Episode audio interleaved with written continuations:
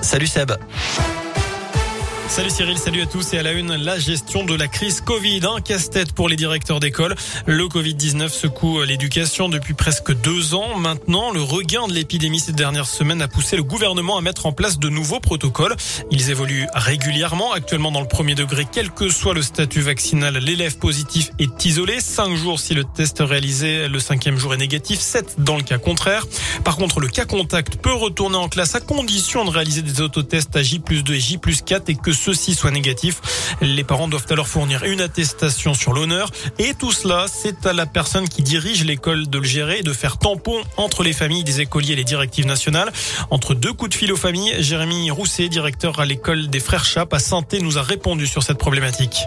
On est complètement mobilisé pour toute autre chose que la pédagogie et l'animation de nos écoles, mais on ne fait que du sanitaire. Alors, on vit pas sur la planète Mars. Évidemment, euh, dans l'école, on doit se saisir de ces questions-là. Le problème, c'est que le ministère ne nous aide vraiment pas. Par exemple, je vais vous expliquer ma matinée. J'ai passé une bonne partie de ma matinée à mettre en place une campagne de tests salivaires que l'inspection académique et le ministère m'a demandé de mettre en place pour la semaine prochaine. J'ai informé les familles de ces tests à venir pour que les enfants soient despistés. Lorsque j'ai terminé ce travail, 30 minutes après, j'ai reçu un mail m'indiquant que ces tests finalement été annulés parce qu'on n'était pas en mesure de les tenir. Voilà à quoi ressemble mon quotidien, c'est-à-dire que j'ai des tonnes d'ordres et de contre-ordres qui descendent depuis la rue de Grenelle et qui sont démentis la seconde d'après. Et la gestion de la crise dans les établissements scolaires est d'ailleurs à l'origine d'un mouvement de grogne jeudi puisque toutes les fédérations syndicales de l'éducation nationale appellent à la grève.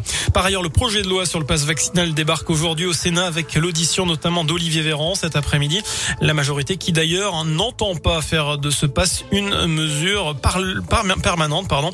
C'est ce qu'a dit tout à l'heure Christophe Castaner, le patron du groupe La République en marche à l'Assemblée nationale.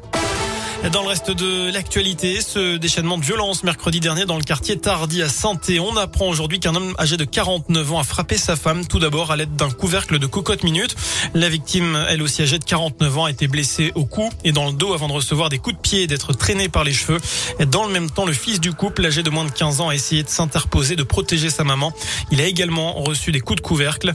Euh, la femme et son fils se sont vus prescrire 4 et 2 jours d'interruption temporaire de travail.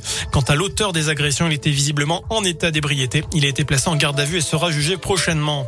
Il incarnait le papa des jumelles Olsen dans la série culte La fête à la maison dans les années 80-90. L'acteur américain Bob Saget, 65 ans, a été retrouvé mort dans sa chambre d'hôtel en Floride.